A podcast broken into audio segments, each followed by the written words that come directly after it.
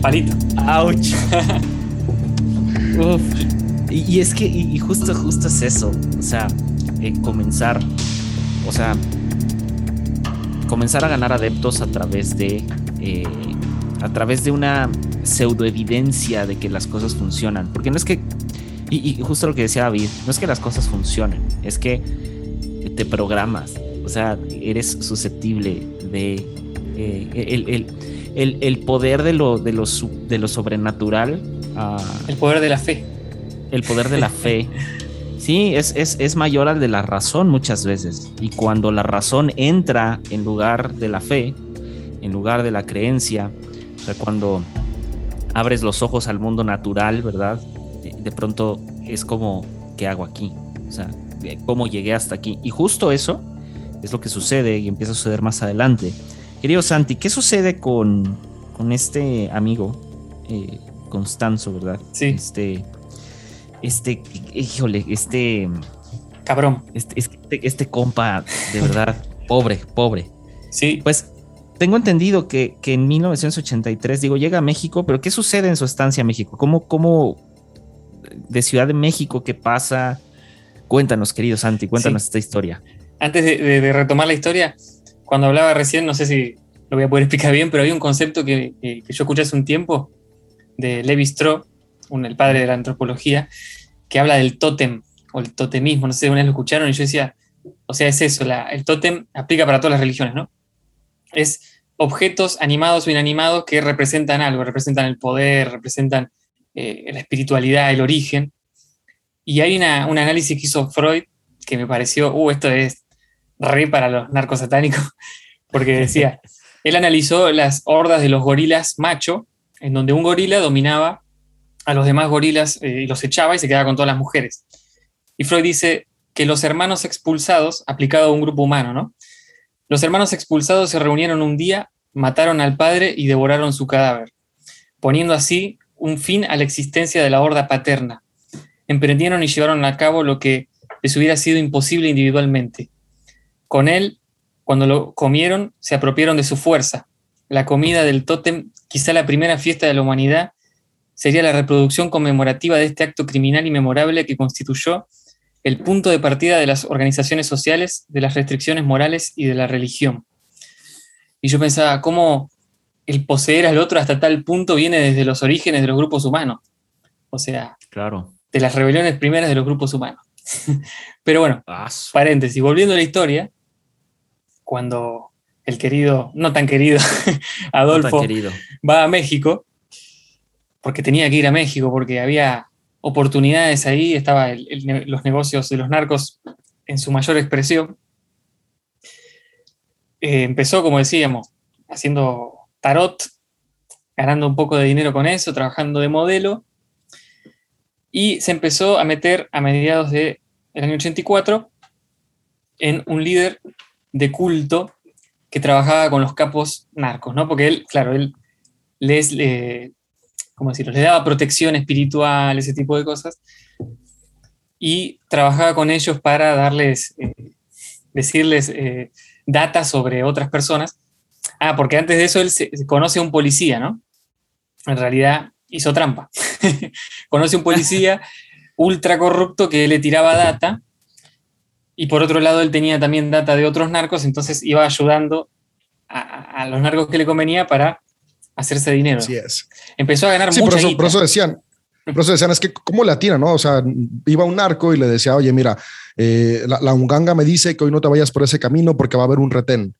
Así que vete por otro. Entonces se iba por otro y era como decía, sí, sí había otro camino. Por lo que no sabían es que este era compa de policías corruptos que le decían, va a haber un retén en tal lugar. Claro. Y, y todo eso va alimentando estas cuestiones de, de poder y superstición y, y que al final de cuentas te llevan a, a querértela en ese aspecto, ¿no? Porque creo, creo que una de las cosas que, que hace que es- estos narcos satánicos se hayan convertido en una secta eh, es que el palo mayombe en sí no tiene como, como una jerarquía. Al Es final de cuentas, quien termina y, y quien termina teniendo como el poder, como quien lo dice, es la unganga al final de cuentas. Pero lo que hizo Constanzo fue centrarlo en él mismo, incluso cuando inició a Omar y a Martín, que eran sus amantes, y también cuando inició a Sara, que, que era también su, su chica.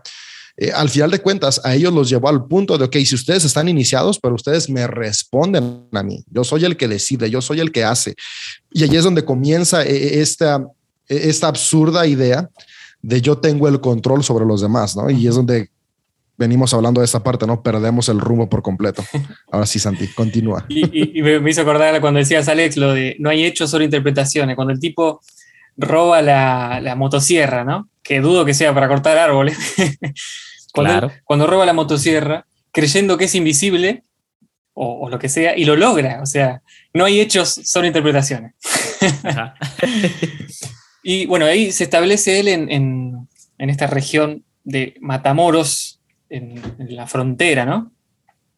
Sí, ah, hay, un dato aquí antes, y en 1984, porque ah, sucede esto, que vuela a Miami con sus dos amantes, eh, los empieza a instruir en el, en el en, Palo Mayombe. Eh, y, estos, sus dos primeros discípulos, que también los mencionó David, que es eh, Martín y, Jorge, que de hecho, y bueno, y otro, Omar Orea, que es ah, uno de ellos, Jorge, estaba eh, le atribuían también ciertas eh, capacidades psíquicas. Está bien raro eso. Pero regresan a Miami y luego en 1984 vuelven a Ciudad de México. Y ahora sí, comienzan a formar este culto, ¿verdad? Comienzan a ser limpias. De, hecho, se centraron mucho en hacerle limpias a, diversos personajes. Y se tiene, esto, esto está bien interesante, esto sí sale de la averiguación previa, de, en especial de la de Sara Aldrete. Eh, se tiene documentado alrededor de 31 clientes fijos y regulares, o sea, fijos y que constantemente iban con a esta secta, a este culto, para eh, recibir o ciertos favores de, por parte de, Constanzo, entre los que destacan diversos políticos, narcotraficantes, artistas, en especial eh, actores y actrices, cantantes. Y de hecho por ahí hay dos, tres famosos que ahora son cristianos. Este, doctores y modelos que pagaban, se dice y se estima, hasta 4.500 dólares ah, por una limpia o una ceremonia, con un variado menú de animales para sacrificarlos. Y ahí les van los precios, amigos, por si gustan. Em, si usted quiere, ¿verdad? Una limpia con una gallina, el sacrificio de una gallina, a pedirle lo que sea al enganga, le va a costar 6 dólares. O sea, nada más la gallina, lo demás sí lo tienen que pagar. Una cabeza de cabra, 30 dólares. Una boa, que no sé de, insisto, el mercado de Jamaica, gracias. Una boa, 450 dólares. Y aquí ya se pone muy hardcore. Una cebra adulta, no sé de dónde demonios en Ciudad de México consigues una cebra adulta. Un burro que lo pintas, me. Un, burro pintado, güey. Claro. Claro. ya, ya en todo el ritual, ¿tú crees que después de toda esta cuestión de, la histeria colectiva se dan cuenta? Y, con, que, y, sí, con dos, tres pasones, con dos, tres pasones de talco para beber en la nariz. Claro, un perro es una cebra. Claro, un perro. un dálmata ahí pintado de cebra. Este, una cebra adulta, 1100 dólares y un león cachorro. ¿Quién sacrifica un Simba? ¿Qué les pasa? Un león cachorro, 3100 dólares. Se estima que entre 1984 y 1985 su culto creció a tal punto de que no solamente eran 31 clientes frecuentes, sino que contaba con todo el apoyo de la Policía Federal. Es decir, todos los, altos cargos de la Policía Federal estaban o asistían con él para limpias y distintas cosas. De ahí, continuando con la historia de Santi, conoce al comandante Salvador García, que era el encargado de las investigaciones en narcotráfico y crimen organizado, así como a Florentino Ventura, el jefe de la Policía Federal en ese entonces. Y este Florentino Ventura después fue jefe de la Interpol en México vinculado, y ahora sí, amigos, dense una vuelta a la serie de Narcos en Netflix, porque este personaje eh, estuvo vinculado con Félix Gallardo y la muerte de la agente Kiki Camarena, el agente de la CIA que muere aquí en la tierra de Guadalajara. De la DEA. perdón, de la DEA, tienes razón, de la DEA, amigo, eh, que muere aquí en, en Guadalajara. Ahora, en estos años, sus seguidores y sus clientes hay de dos se cree, y según aquí la, averiguación previa que tengo, Sara Aldrete dice así, eh, de, sus múltiples seguidores y clientes, había algo en común, que lo respetaban y lo admiraban, tal vez por miedo al enganga o tal vez por miedo a él, porque en múltiples ocasiones demostró que el poder del palo mayombe, el poder de la nganga a través de él era algo real, era algo que sucedía y que se afirmaba y afianzaba constantemente. Y luego viene algo bien interesante, y aquí es donde viene la introducción de Constanzo de lleno al narcotráfico en 1986. Querido Santi, querido David, ¿qué sucede en 1986? Bueno, ah, es que antes de hablar del 1986, me parece importante el por qué todas estas personas querían que Constanzo le hiciera los trabajos, porque no eran unas limpias como las que estamos acostumbrados, como para que se te vaya el mal de ojo, no se te vaya la mala suerte, que es lo que. No, no, no. O sea, estos eran unos rituales para obtener algo en específico. Totalmente. Entonces, por ejemplo, iba el político para ganar la elección o para que se muriera el rival, iba el narcotraficante igual para, y ayer era donde empezaba a ver cosas, era de, oye, ¿sabes qué? Vengo para que se mueran los contrincantes del otro cartel y de repente amanecían muertos. Como, ah, claro, me está, me está fusionando esto. Entonces, cada, cada ritual tenía esa expectativa y el miedo que le surge a Constanzo es porque, al final de cuentas, creo que no hemos mencionado que la Unganga, eh, bueno, tal vez sí, pero no, no, no, no muy, muy claro, se va fortaleciendo en cada, en cada sacrificio específico que le haces. O sea, la Unganga tiene sus upgrades, eh, va, mejorando y no tiene límite. Entonces, lo que hacía Constanzo era, ok, quiero, quiero que la Unganga tenga más fuerza, tráiganme a un hombre fuerte y lo sacrificaba en frente de sus seguidores y después echaba parte de este hombre a la Unganga. Entonces, imagínate el impacto de ver a Constanzo sacrificando a un hombre fuerte y después echándolo a la unganga, o sea, a esta olla, a este caldero, eh, a, partes de, su cuerpo. Por ejemplo, si quería fuerza, echaba parte del brazo y lo demás lo enterraban en el rancho que, tenían. Eh, incluso una vez él quería juventud porque empieza a ver que está avanzando y sacrifican a un niño. Y, y, están sacrificando al niño y el niño obviamente tiene miedo y empieza a llorar mucho y es como de, ah, no, este niño ya no me sirve porque si lo echamos a la unganga, la unganga se va a llenar de miedo y yo no quiero miedo. Matan al niño de todas maneras y van por otro niño. O sea, eh, eh, aquí es donde se empieza a poner muy heavy, muy hardcore esta onda del culto que hizo, que hizo eh, Constanzo y, y que es la parte oscura del palo, porque comienzas a asesinar personas que cumplen aquellas características que deseas para ti, ¿no? Entonces tú quieres más inteligencia, pues échale el cerebro de alguien muy inteligente, que fue lo que les acabó en la torre a estos compas, ¿no? Literalmente buscaron a un estudiante de Harvard porque dijeron, hace falta más astucia consiguieron al estudiante, lo terminan matando, le acaban echando el cerebro a Lunganga, este vato se la cree que ahora es más inteligente, pero pues podemos ver que los resultados finales lo hicieron más estúpido. No le sirvió. no le sirvió de mucho. Y es que sí, o sea, lo que sucede con la Nganga es eso, que como dice, va creciendo, se va fortaleciendo. Digamos que son como Pokémones. O sea, tú puedes evolucionar la Nganga eh, dependiendo de lo que es lo que quieras. Quieres mayor inteligencia, entonces un cerebro, quieres mayor fuerza, el cuerpo de alguien, un físico culturista, alguien musculoso, de un atleta, quieres mayor juventud, el cuerpo de un niño, quieres, o sea, eh, los atributos, digamos, lo terrenal responde a lo espiritual. Así, ese es, ese es como que su idea. O sea, todo lo que eh, dijéramos, los que estamos traumados con el cristianismo, todo aquello que se ata en la tierra es atado en el cielo y todo aquello que se desata en el cielo se ata en la tierra. Suéltalo. Entonces, en 1986. ¿Qué pasa en 1986? Del 86 al 87, querido Santi. Ahí empieza la parte piola. turbia, re turbia.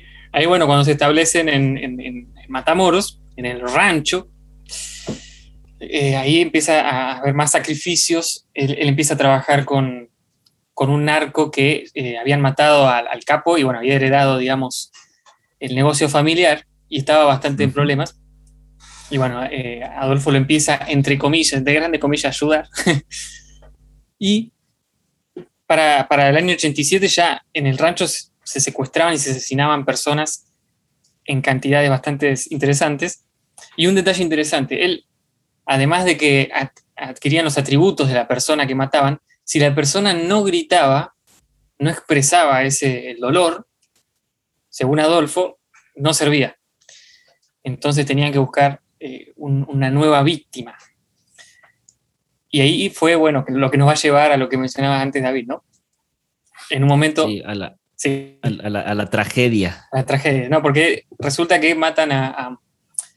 se agarran a un chabón que, se ve que había robado, le, debía dinero, había robado algo de, droga, un narco, y se ve que el tipo era bastante duro porque lo agarraron, lo torturaron, le sacaron el piel, bueno, andá a saber lo que le hicieron, y el tipo no largó un solo grito. Entonces Adolfo se enojó y dijo, bueno, váyanme a buscar otro porque este no me sirve. Y ahí fue cuando encontraron a, un turista norteamericano de 21 años eh, llamado Mark Kilroy. Así que ahí empezó el, problema.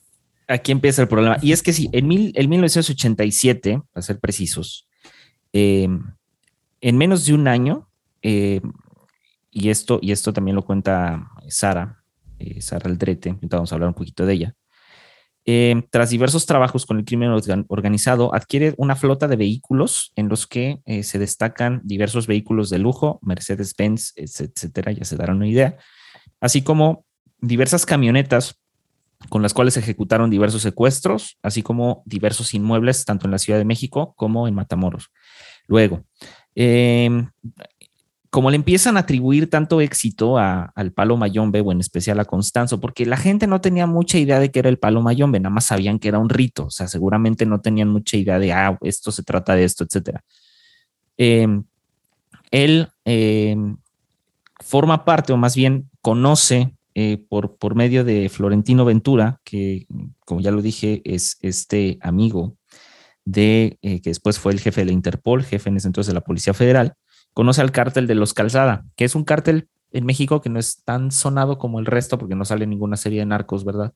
Pero sí fue un cártel que tuvo una gran presencia y sí eran unos hijos de, eran horribles.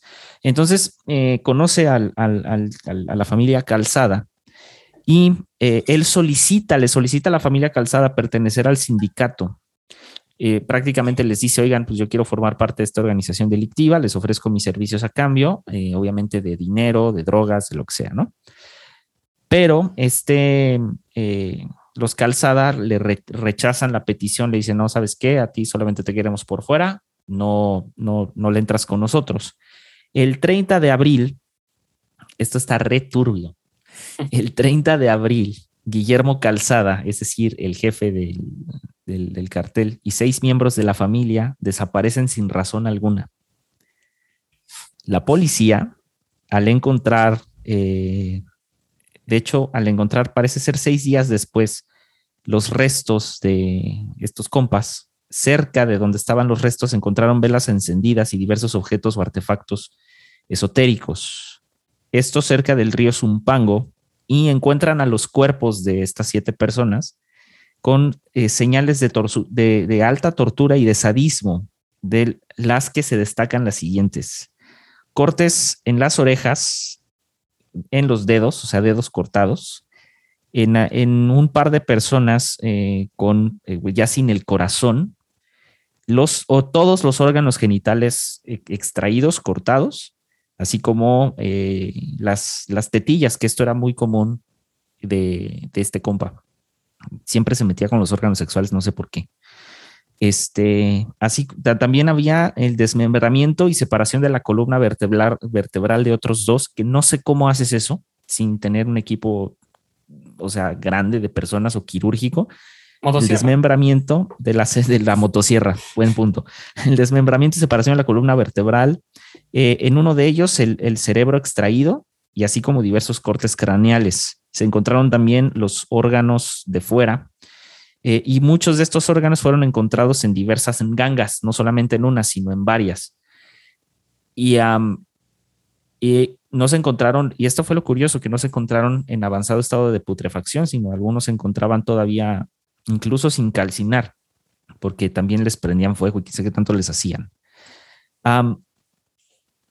luego, después de esto, em, ya en 1988, al año siguiente, Salvador García, que era, insisto, el encargado de las investigaciones en narcotráfico y crimen organizado, le presenta a Constanzo a eh, Helio y Ovidio Hernández, que también eran unos narcotraficantes, ellos estaban, esto ya es en Matamoros.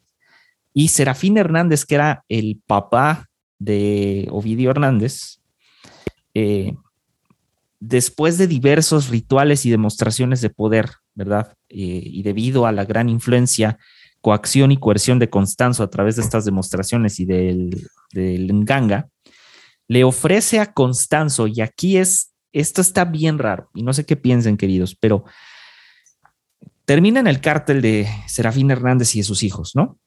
Eh, posterior a, ya, ya habían hecho sus rituales, sus limpias, y en una de esas, no sé si drogado, no sé si alcoholizado, no lo sé, pero eh, Serafín Hernández le ofrece a Constanzo la mitad del negocio del narcotráfico, lo que incluye toda la fortuna y drogas, así como bienes inmuebles. De ahí es donde sale el rancho, en donde empezaron a ejecutar todas sus, sus desmadres. Y todo esto a cambio de sus servicios. O sea, yo no sé aquí, y, no sé qué piensen, pero ¿qué tan, ¿qué tan alto tiene que ser el grado de fascinación como para que un capo de la droga te diga, ¿sabes qué? A cambio de tus favores, Manix, ahí te va la mitad del negocio. La mitad, es que la mitad del negocio es, es no sé, es brutal. O sea, yo lo pienso y es como, como, ¿por qué? Sí, pues es que al final de cuentas somos seres que vivimos, como decía, con, esta necesidad del pensamiento mágico. Y a veces pensamos que personas eh, que ah, desde nuestra perspectiva pues están dispuestos a hacer todo con tal de cumplir sus objetivos, pues no necesitarían para nada del pensamiento mágico. Sin embargo, es el pensamiento mágico el que alimenta lo que hacen. Entonces, cuando van viendo todas estas cuestiones y especialmente, ¿no? El, el, el desmembramiento de, las personas del cártel de, los Calzada, pues causó un gran impacto porque fue una muestra del poder que tenía ese vato. Entonces, muchos se lo atribuyeron al poder de la Unganga, como si hubiera sido algo sobrenatural, pero al final de cuentas, aunque lo vieras de la manera racional, era este vato tuvo la capacidad de con personas, como sea, desmembrar a seis, siete personas de un cártel con bastante fuerza.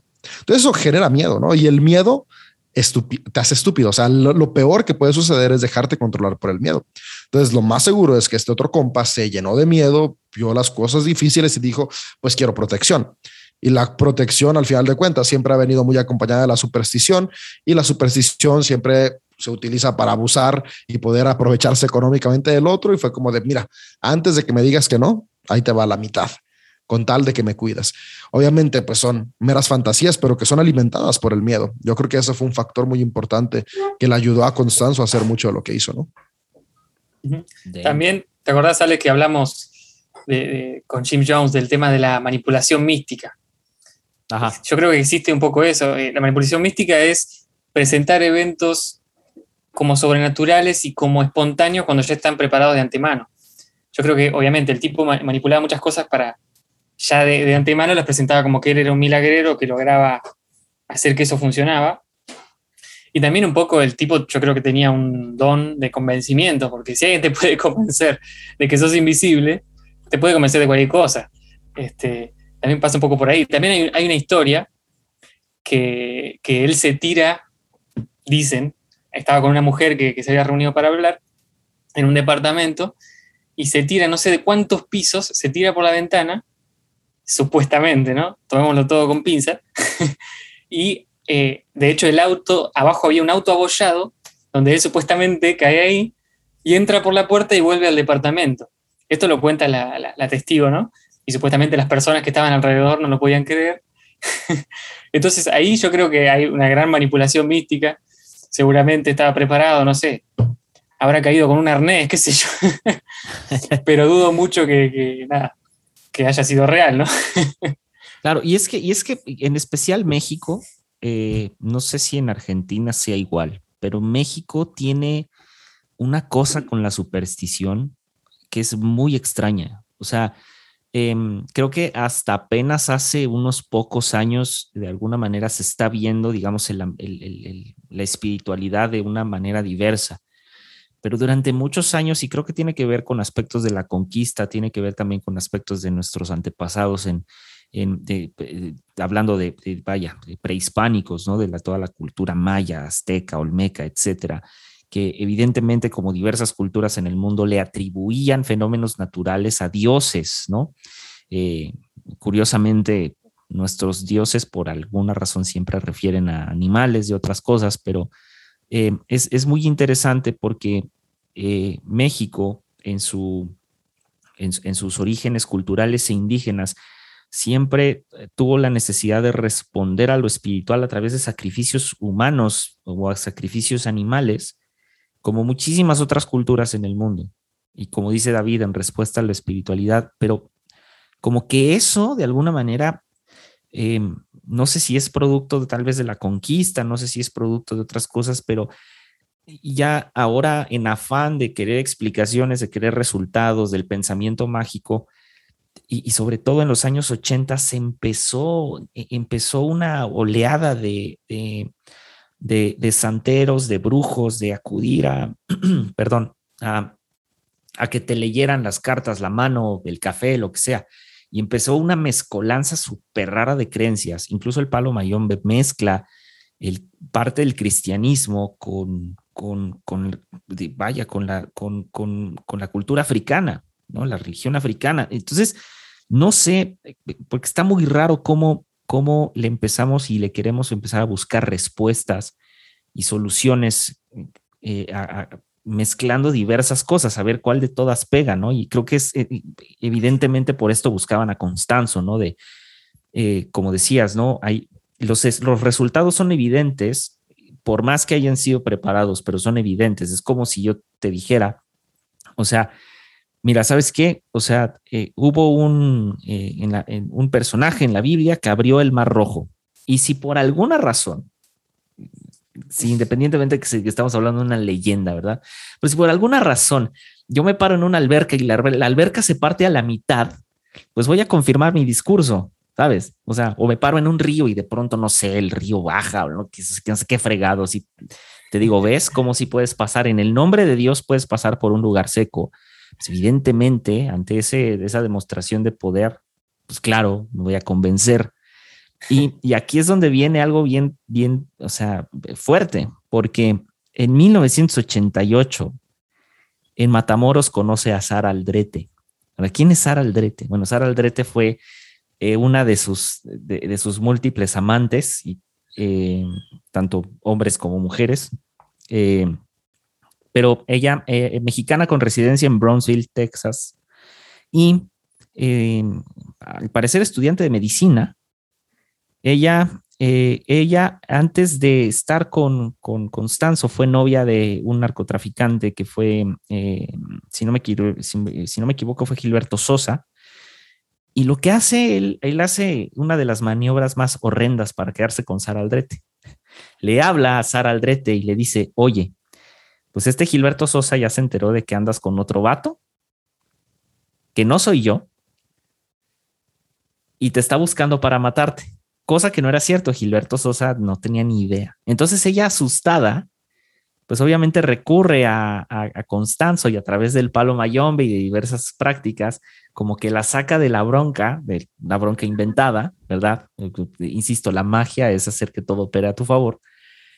Y se queda con Sara Aldrete. Y, Sara se convierte entonces en la madrina o también llamada eh, la bruja mayor de Matamoros.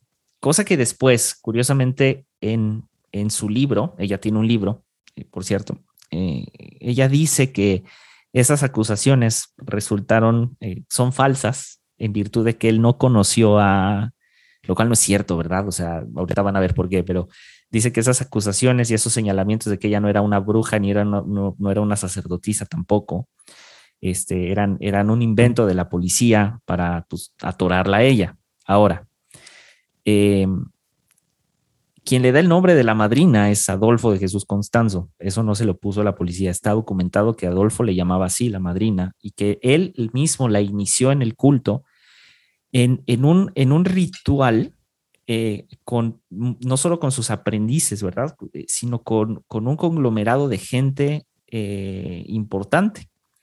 Y en ese ritual se hacen dos rituales, uno del palo mayombe con un sacrificio de sangre, pero se hace otro ritual que era el ritual del guerrero azteca.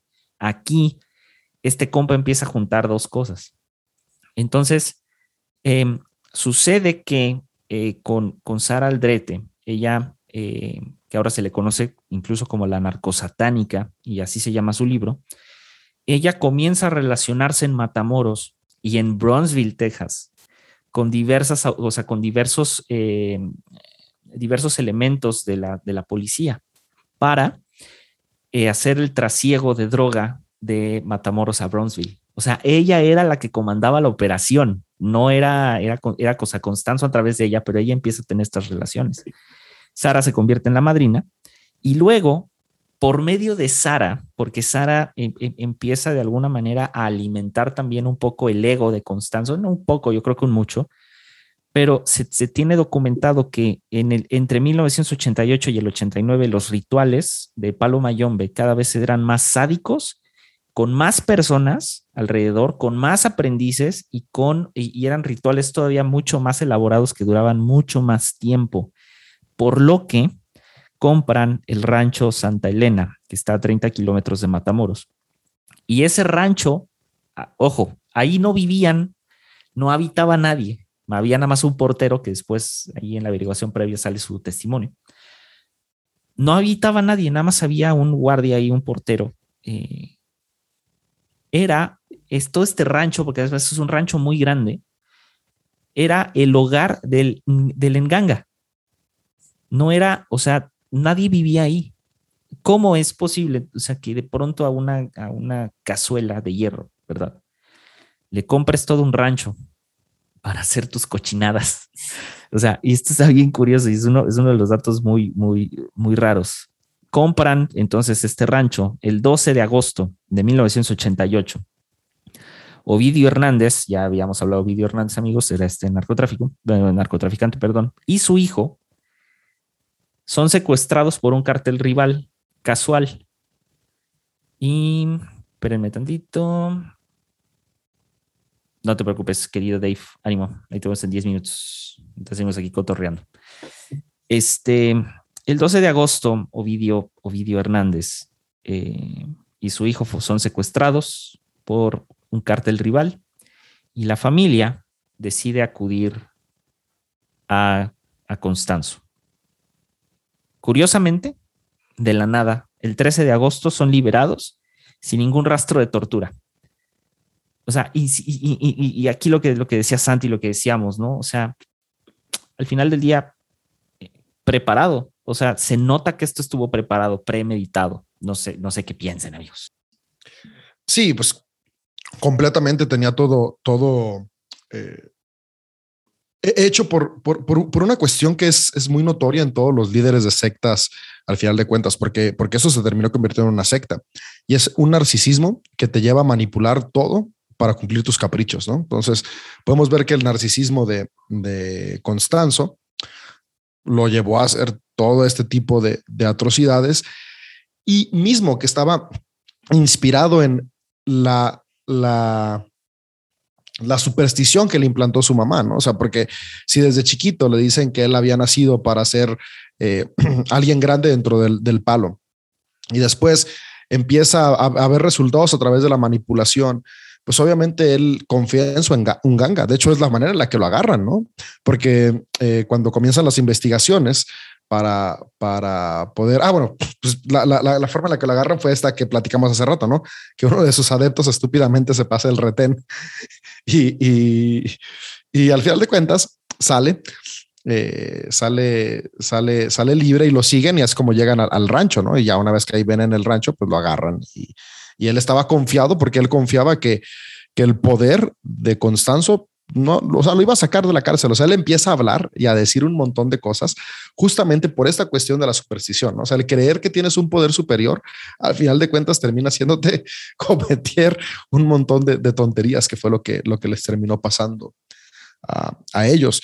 Pero sí creo que, que, que cuando no, no logramos controlar esas partes negativas del ser humano, terminamos creando sectas que dañan y terminan con todo lo que está a nuestro alrededor. Y es que a veces pensamos que una secta es algo muy grande, pero creo que este ejemplo de los narcosatánicos es un muy, muy, muy buen ejemplo de cómo no ocupas miles de personas sino, bueno, y de hecho, en, los otros episodios que he escuchado de sectas, son, son sectas de cientos de personas, incluso decenas de personas, pero que movidos por una, por un narcisismo enfermo y una superstición en el mundo mágico, llámese el que sea, terminas haciendo barbaridad y media. Sí, sí. y, también es, muy interesante analizar las personas que, eran parte de esos rituales. No sé si todos participaban del desmembramiento de, o la tortura que le hacían a las personas, ¿no? Pero eh, más allá de que uno pueda o no creer en, cierto poder o en el poder de una persona o en el poder de, la unganga, o sea, el sadismo, la falta de empatía y la falta de, poder sentir el, dolor de la persona que estaban torturando, ¿no? ¿Cuáles eran las justificaciones que tenían en, su interior? ¿Cómo construían esas, esas justificaciones? Si es que la tenía. este, es súper interesante. Cerrando un poquito ya la, la, historia. En noviembre de 1988, Constanzo sacrifica a uno de sus discípulos, que es Jorge Gómez, por haber inhalado cocaína, eh, contrario a la prohibición que Constanzo siempre impuso sobre sus adeptos de no consumir drogas. Diciembre de 1988, eh, inician Ovidio Hernández en un rito de palo mayombe y este narcotraficante se convierte también en un, después en un palero. Para el 9 de abril de 1989 es donde comienza eh, la tragedia, ¿verdad? Así que, querido Santi, para ir cerrando, ¿verdad? ¿Qué pasa el 9 de abril de 1989?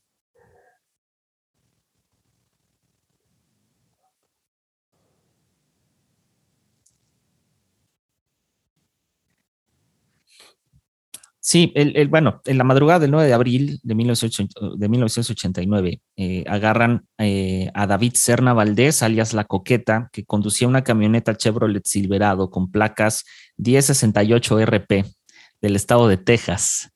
Y eh, lo detienen porque va del puesto de revisión de las autoridades mexicanas que se coloca en el kilómetro 22 en los estados fronterizos eh, del norte del país. Esto se debe a una franja internacional y se debe a diversas cosas de, derecho. Y, eh, lo, detienen porque, eh, pues nada más porque era un retén, seguramente le van a pedir sus documentos, su, su, incluso su, pasaporte tal vez, etcétera, porque venía de Brownsville, ¿verdad? Pero el compa decide, decide no pararse y conducir hasta el rancho sí, total era invisible. A más de 140 kilómetros por hora. Eh, y en, la camioneta en la que venía, venían eh, más o menos algunos kilos de marihuana y una pistola calibre 38. Decide eh, pisarle, ¿verdad?, al acelerador a 140 kilómetros por hora. total, su argumento fue este. pues al fin y al cabo, ¿verdad? Yo confío en la magia, en la protección de las deidades del palo mayombe eh, confiando en que me hicieron invisible delante de mis enemigos e inmune a sus balas, porque justo llegando al rancho, él empieza a decir a la Policía Federal, pues dispárenme y no sé qué, y, pues los otros, hey, no, no te queremos disparar. ahora, todo esto surge y está muy raro porque un poco antes, hablando de lo, que sucede antes de este, ¿verdad? Este, ya cuando descubren a todo el, el cártel, ¿verdad? A toda esta secta. Lo que sucede es que Mark Kilroy, que ya lo había citado Santi, eh, él había, e, ellos venían de una fiesta y de alguna manera eh, se iban a quedar de ver en otra fiesta, ellos venían manejando. Y en ese entonces Constanzo estaba pidiendo el cerebro de, de, de, alguien, de un estudiante. Mal, Kilroy era un estudiante de Harvard de medicina eh, y empiezan a, pues empiezan a seguir. Y justo una cuadra antes de que llegara a la otra fiesta, él decide pararse porque eh, este cártel, ¿verdad? Esta secta de Constanzo tenían, tenían uniformes de la policía, era la manera en la que secuestraban a gente. Y a Mal Kilroy le toca la mala fortuna de, de ese día ser secuestrado por la gente de Constanzo y, uff, eh, termina siendo eh, evidentemente sacrificado, entregando al Enganga, su cerebro fue entregado al Enganga, él muere y es enterrado. En opinión de un escritor que es Carlos Monsiváis, eh, acerca de Adolfo de Jesús Constanzo. Él dice esto.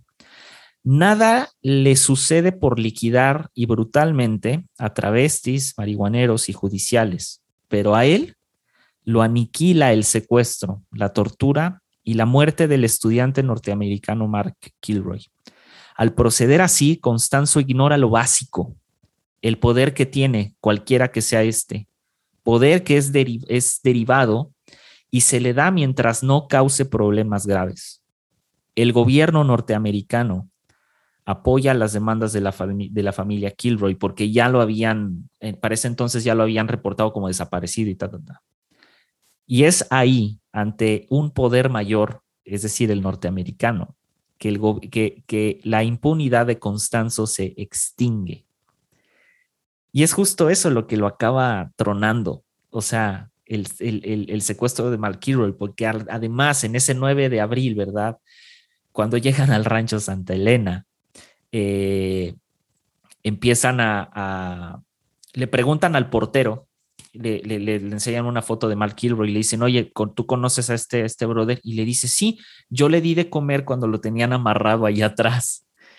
O sea, si no hubiera sido por ese retén, estos, estos compas seguirían haciendo sus cochinadas. Bueno, ¿sabes qué es lo más intenso? que se dice que siguen todavía, o sea, dicen que, que, que, hay un templo que no descubrieron o, un espacio en, en, Monterrey y que sigue, y otro, y otro en Guadalajara. Entonces, entonces continúa, ¿no? El, el, el la, la, Unganga, como dices, la hija de la Unganga, porque, porque lo interesante ahí es que después de que, de que, de que le dicen al portero, dijo, ah, sí, ese, ese otro mismo chavo que se, que se vuela el retén, le pregunta, bueno, ¿y dónde está el cuerpo? Y ese chavo, pues, ¿cuál, cuál de todos? y es como, ay, pues hay más cuerpos. Sí. Y dice, mira, donde está el alambre, de ahí los puedes sacar porque les amarraban un alambre a la columna vertebral para después, cuando ya se desintegraba todo el cuerpo, sacar el hueso y de los huesos hacer collares, porque esos collares te daban todavía más poder. Entonces empiezan el desenterradero y el, jefe de la policía mexicana, pues ve toda esta cuestión de, de, oscurantismo y pues él también tenía sus supersticiones y sus creencias. Al final de cuentas, como dijiste hace rato, México está lleno de supersticiones y le habla a otro brujo que también estaba especializado en palo y lo lleva ahí para que vea y le dice, oye, pues mira, pasó todo esto. Él ya les explica qué tienen que hacer, pero dice que la mejor manera de atrapar a Constanzo es destruyendo la unganga, pero que la destruye de una manera que él se dé cuenta. Y aquí es muy inteligente porque le habla a una televisora para que transmita en vivo cómo está el ritual de destrucción de la Unganga y cómo lo van a quemar todo hasta el suelo. Y eso es lo que comienza a desequilibrar a Constanzo, que huye a la Ciudad de México. O sea, cuando todo esto pasa, él se va a la Ciudad de México para evadir todo este rollo después de que pues ya eh, la, invisibilidad no funcionó. ni la inmunidad tampoco funcionó. de hecho, si quieren ver parte del video, ahí está en YouTube el video donde empiezan a destruir su el, Unganga. A destruir la Unganga. Y él lo vio, de, eh, de, hecho lo vio también. Sí, sí. Y le pegó un tiro a la televisión. Sí, sí o sea, porque, porque al final de cuentas eh, dicen que, que, había dos tipos de miedos, ¿no? O sea, uno de los miedos que es parte de la superstición es la unganga se enojó conmigo. Como no la cuidé, pues el espíritu de la unganga va a venir por mí. Pero por otro lado, eh, su, su narcisismo es lo que alimentaba mi poder, pues se cayó, porque toda la gente confía en mí por eso que está pasando. Entonces, desde el relato que da Sara, dice que, comenzó una cuestión muy complicada, o sea, muy atroz ahí, al punto que ella en un, papelito escribe, ¿no? De, oye, me tienen secuestrada, háganme paro. Y desde la información que hay, alguien lo leyó y fue como de, eh, ¿qué importa? Porque México. Sí, claro. Y siguió, siguió caminando, pero siempre está la vecina incómoda, ¿no? Una de las vecinas ya no aguantó tanto el escándalo que había porque justamente, ¿no? Constanzo se pone histérico al punto de que, ¿qué está pasando? Junto con, con su con su equipo de cercanos, estaban sus dos amantes y, Sara. Y, la cosa es que se pone tan histérico que comienza a aventar dinero por la ventana. En concreto, comienza, comienza a aventar billetes de 100 dólares. A quemar también, ajá. Después a quemar miles de dólares. Y, y, esto termina con un punto como de, ok, no me van a atrapar, mejor mátenme, ¿no? Aquí ya hay muchas supersticiones, ¿no? No se sabe si realmente sí murió como pensamos que murió, o al final de cuentas la policía puso esto de que murió porque había mucha gente, como dijimos a lo largo del episodio, de mucho poder y muy visible involucrada con Constanzo. Entonces no convenía que Constanzo fuera a la cárcel vivo. así que hacía falta que llegara muerto. Así que es, es una de las incógnitas, incógnitas que siempre van a estar ahí. Si sí murió, como ahorita Alex nos va a decir, o si en realidad la policía lo acribilló para que no hablara nada. De hecho, hay dos versiones, hasta tres, pero voy a citar las dos más. Eh, el 6 de mayo de 1989, la Policía Federal Mexicana, apoyada de la Policía de la Ciudad de México, recibe la información de que el padrino de Matamoros, ¿verdad? Y parte de sus cómplices, que básicamente eran sus amantes, eh, estaban en el departamento de la calle Nilo, en la colonia Cuauhtémoc. De hecho, creo que todavía está el departamento. Alguien ha de vivir ahí que eh, departamento que rodearon, ¿verdad? Rodean el edificio y, encuentran que precisamente, como decía David, el, el, el, padrino de Matamoros arrojaba billetes de 100 dólares, había quemado ya billetes, había quemado miles de dólares y les empieza a gritar a la policía, tomen muertos de hambre mientras empezaba a arrojarles dinero. y lo que sucede es que por, por, y aquí volvemos a ver el comportamiento eh, psicótico y el comportamiento de, persecución que tienen los líderes de las sectas, esta onda neurótica que tienen horrible, ¿verdad? De, que siempre están siendo perseguidos, ¿no? O sea, esta, esta onda de todo mundo me persigue, todo mundo me quiere hacer daño, son una bola de envidiosos y no sé qué. o sea, esta, esta idea eh, horrible que tienen de ser perseguidos, pues ante esa idea, ¿verdad? Ante ese síntoma de, eh, se mete al ropero, se mete, se mete al closet, se mete a un ropero en el departamento junto con otros de sus implicados y le ordena a, sus cómplices que le disparen. Dice, dispárenme, o sea, me voy a morir. Pero fue alguien llamado el Dubi, eh, quien decide ametrallarlo después de escuchar al líder decir, desde mi punto de vista, lo más hardcore que le puede decir un líder de una secta a otra persona. Le dijo y textualmente, eh, eh, viene aquí así en la averiguación previa, y perdón por el lenguaje amigos, pero así está, dice, a ver hijo de tu puta madre, si no me disparas, lo que voy a hacer contigo es que vendré del infierno a castigarte y en el infierno vas a recibir un castigo peor del que el que recibirás en la tierra. Eso es lo que le dice. Eso está bien hardcore, o sea, la verdad está horrible eso. Es, es que es el miedo manipulando de nuevo. O sea, si, vemos así, ya quitando la superstición de toda la historia de Constanzo, al final de cuentas, el poder se obtuvo a través de infundir miedo en las personas a su alrededor. Desde la lectura de las cartas al tarot hasta los sacrificios más hardcore con la unganga y el, culto de los narcosatánicos, hasta cómo termina, ¿no? O sea, con, su, y, es donde vuelvo a esta cosa de evadir responsabilidad. O sea, si hubiera tenido los huevos suficientes, pues se dispara solito, pero no tiene ni siquiera los huevos de jalarle al gatillo al solo. Entonces, ¿qué, ¿qué hace una vez más? Recurre al miedo. Si no haces lo que te digo, voy a regresar de la otra vida y desde el infierno te voy a llevar para que te vaya peor. Que ahí, voy a ser de esos demonios que te van a estar torturando, ¿no? Entonces, entonces eh, eh, y, eso es lo, lo, lo, lo que me, de repente me, me llama la atención cómo no lo vemos en ocasiones los seres humanos, ¿no? Cómo, cómo al final de cuentas todas estas prácticas coercitivas, coactivas, inspiradas en el miedo, terminan oprimiendo a otros y haciéndonos evasores de nuestras propias responsabilidades. Entonces, aquí podemos ver a Constanzo muy bien haciendo eso, ¿no? O sea, evadiendo su responsabilidad, evadiendo eh, la capacidad que él tenía de tomar responsabilidad de lo que lo hizo. O sea, pues ya la cagué, ya lo hice mal, pues aunque sea termino el trabajo yo solo. Pero no, o sea, hay que ir al miedo, hay que ir al terror, a la manipulación. Y ah, al final de cuentas, la superstición se queda chiquita ante lo que ante el poder negativo que realmente tenemos los seres humanos, ¿no? O sea, todas las atrocidades y todos los conjuros que nos pueden llenar de terror no son nada con la capacidad real que tiene el ser humano de hacer el mal. Y es lo que a mí me sorprende. Yo siempre digo, todos estos cultos obscurantistas simplemente son una muestra de la capacidad de destruir que tenemos los seres humanos. O sea, pensamos que fue la unganga, que fue el demonio, que fue el mal de ojo, que fue el hechizo. No, no, no, no. Fue que nuestro egoísmo floreció a tal punto que esa superstición nos hizo creer que fue algo más, pero no, fuimos nosotros mismos.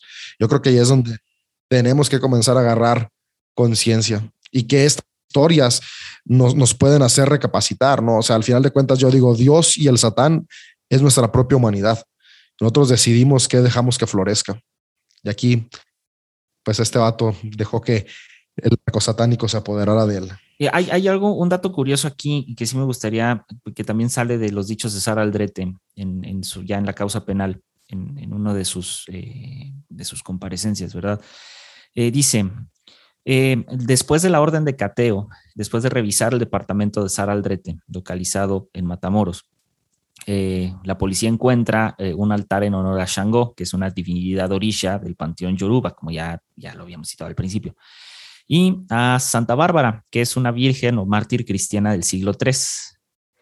Eh, se encontró eh, ropa manchada de sangre, las agendas de Constanzo, también de Sara, con los, con los nombres de importantes políticos de los estados de Nuevo León, Tamaulipas, Oaxaca Veracruz, así como de la Ciudad de México, sin faltar en la lista diversos personajes de los cuales Sara Aldrete dice esto. Dice, teníamos dentro de nuestros eh, de, dentro de nuestros clientes o de, de, nuestra cartera de clientes diversas personalidades, de las cuales, de las que yo recuerdo, está, eh, eh, forman parte Juan Gabriel, Yuri, Oscar Atié, Lucía Méndez, Irma Serrano, o sea, la tigresa, y el estilista de las estrellas, porque así se refiere a él, Alfredo Palacios. Eh, a la fecha, no hay ningún testimonio. Todos ellos niegan haber participado de esta, de los narcosatánicos o de estos, de este, de este culto. Nada más vas a verles la carita y saber claro. que, claro. Y dices, no, así están bien tocados, mano. Sí, sí, sí. Y luego dice eh, Oscar Atié Furlong, eh, dice, eh, en plena cúspide de los éxitos musicales de todos estos artistas, eh, y luego de que muchos ellos colocaran más de 10 discos en el mercado, en los número uno, o sea, en los charts número uno de sus respectivos países. En especial, Oscar Atié en 1992 decidió alejarse por completo de los escenarios. O sea, después de haber tenido un éxito brutal, 20 años después, se supo que se convirtió en un empresario dedicado a la industria inmobiliaria hotelera y a la venta de terrenos en Acapulco Guerrero, actividad que aún desempeña. O sea, y está bien curioso porque Sara Aldrete constantemente en diversos medios de comunicación cita que estos artistas y muchos otros formaban parte de este culto. O sea, y lo curioso es que durante esos años, en los ochentas, o sea, todos estos personajes, Yuri, Lucía Méndez, La Tigresa, Juan Gabriel mismo, estaban teniendo un auge musical brutal, pero brutal. Sí. Y, y, es, y, es, que ya entra, entra esa parte que yo siempre digo que es la, la afirmación cognitiva que tenemos la capacidad de los seres humanos de crear realidades. Por ejemplo, yo hoy comienzo mi día y ahorita voy a la oficina. Y si por cualquier razón tengo una discusión con mi mujer y mi mujer me dice, ah, es que no sirves para nada, porque estaba enojada. Yo me voy a la oficina pensando, maldita sea, no sirvo para nada y voy a hacer las cosas con ese pensamiento. en la oficina no me va a ir muy bien, a excepción que concientice, elimine el pensamiento y, y, avanzo. Pero si yo salgo de mi casa y mi esposa me dice, te amo, eres el más chingón, ve y dale con todo. Yo voy a ir con ese pensamiento de a huevo, soy el mejor y voy a echarle todos los kilos a la empresa. Porque al final de cuentas, lo que escuchamos, como dijimos hace rato, sí nos programa de cierta manera. Entonces, podemos ver que esos artistas tenían ese, ese éxito, porque claro, si alguien les estaba afirmando, hay un poder superior que te va a servir, nace en ti una seguridad que, que, ya está dentro, que ya la tienes. Y, y yo esto lo he visto, por ejemplo, eh, que, que, pertenezco a, a, la espiritualidad cristiana, pues es lo que hace la oración, ¿no? o sea, por eso mucha gente ora por mí. Pues porque cuando oras, no, no, es que algo sucede mágicamente, es que se despierta esta energía que ya tienes dentro y, ok, por eso me fue bien. Entonces decimos, ah, ok, Dios me bendijo. No, es, es, que, es que hiciste las cosas desde una perspectiva optimista. Entonces, creo, creo que todas estas cuestiones, y, y igual alguien por ahí me va a odiar, de comparar al cristianismo con el palo mayombe, pero es que al final de cuentas surgen de lo mismo, ¿no? De, de, de, la utilización, ya sea positiva o negativa, depende qué es a lo que nos está moviendo, de la energía que todos tenemos. Creo que no, no voy a poder escuchar más. Perdona si te hago llorar. sin pensar en. si está inspirada en una tortura. Sin pensar en el Unganga. sí. Sí. Hay, hay, le, le va a echar a su mate ahí Va a cambiar su vaso por cráneo para mate ahora y escuchar a Juan Gabriel. Y, amigos que nos están escuchando, les recomiendo, si quieren saber más de los narcosatánicos, les recomiendo comprar el libro rojo. Eh, es, eh, en concreto se llama eh, El libro rojo de la Administración de Justicia en México. Ahí viene toda la historia y toda la narrativa de la parte de los narcosatánicos, también el libro de Sara Aldrete. Eh, hay mucha información ahí en internet, eh, demasiada diría yo. En YouTube, ver el este video de la quema de Longanga. También ahí está el video de la quema de Longanga. Finalmente, eh, pues cuántos muertitos, ¿verdad? Se le atribuyen a esta secta, que eso es importante con las sectas, ¿verdad? Que matan gente. Este, se les atribuye nada más alrededor de entre 23 y 27 cuerpos en Matamoros, y 40 eh, eh, homicidios y cuerpos, que son los que apenas se encontraron entre el rancho y, Ciudad de México, que es entre 40 y 45, sin que todavía a la fecha se tenga un conteo de las víctimas de esta, de esta secta, lo cual la hace peligrosa. Y lo último que decía, que me parece bien puntual, eh, David lo comentaba, existe por parte de Sara Aldrete y del testimonio de uno de los cómplices, de otro cómplice, el dicho de que ah, existe, antes de Sara Aldrete había otra sacerdotisa, había otra bruja mayor, que es quien a la fecha preside eh, las eh, distintos, este, distintos centros religiosos de Palo Mayombe eh, la, en, México, entre ellos, como decía David, en Monterrey y en Guadalajara. No se tiene certeza, pero está ahí el dicho. Querido Santi, para cerrar. Para cerrar. No vuelvan a escuchar a Juan Gabriel. Eh, y esta fue, esta sí que fue una maldita secta, turbísima, creo que la más turbia, porque las otras, qué sé yo, podemos analizar muchas ideologías, muchas cosas, pero en esta es turbiedad, eh, sopas humanas y, y nada. La verdad que los aportes de David estuvieron geniales, muy buenos. Gracias, amigo, por tu tiempo. por tu dedicación ahí. A toda la familia, a toda la familia López. Hombre, gracias. Gracias por invitarme. Sí, sí, hoy fue acá, fue acá una colaboración familiar. Ahí cuando entraban mis hijas tenía que tratar de meter el lenguaje PG. pero, pero no, un gusto estar acá hablando con ustedes y, y pues que, cada episodio esto nos lleva a, la conciencia, ¿no? Porque al final de cuentas algo que me gusta mucho Malditas Preguntas Humanas es eso, ¿no? Te deja cuestionándote y preguntándote.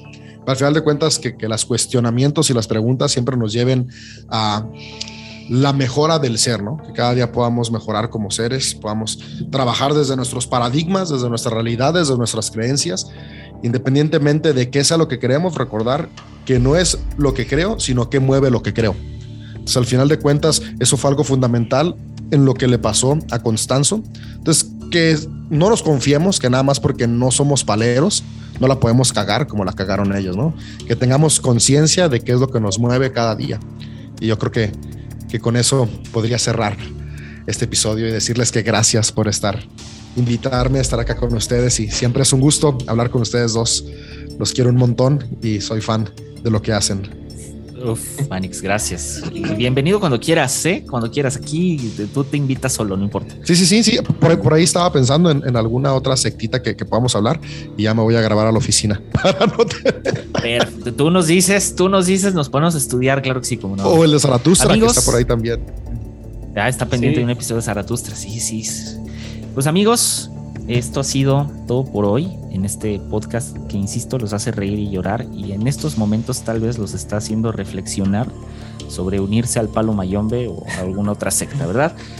Pero como dice, Santi, dijo en el episodio pasado, solamente únanse a esta secta de eh, malditas preguntas humanas. Si les gustan los episodios, compártanlos, compartan el podcast. Ahí síganos en Instagram. Eh, Santi, David, muchas gracias. Y gracias, amigo estar acá. Y, no sé con qué cerrar, amigos, pero volvemos a la misma. Deconstruyan, carajo. Así es. Eh, pues nada, ha sido todo por hoy. Nos vemos en la que viene. Namaste.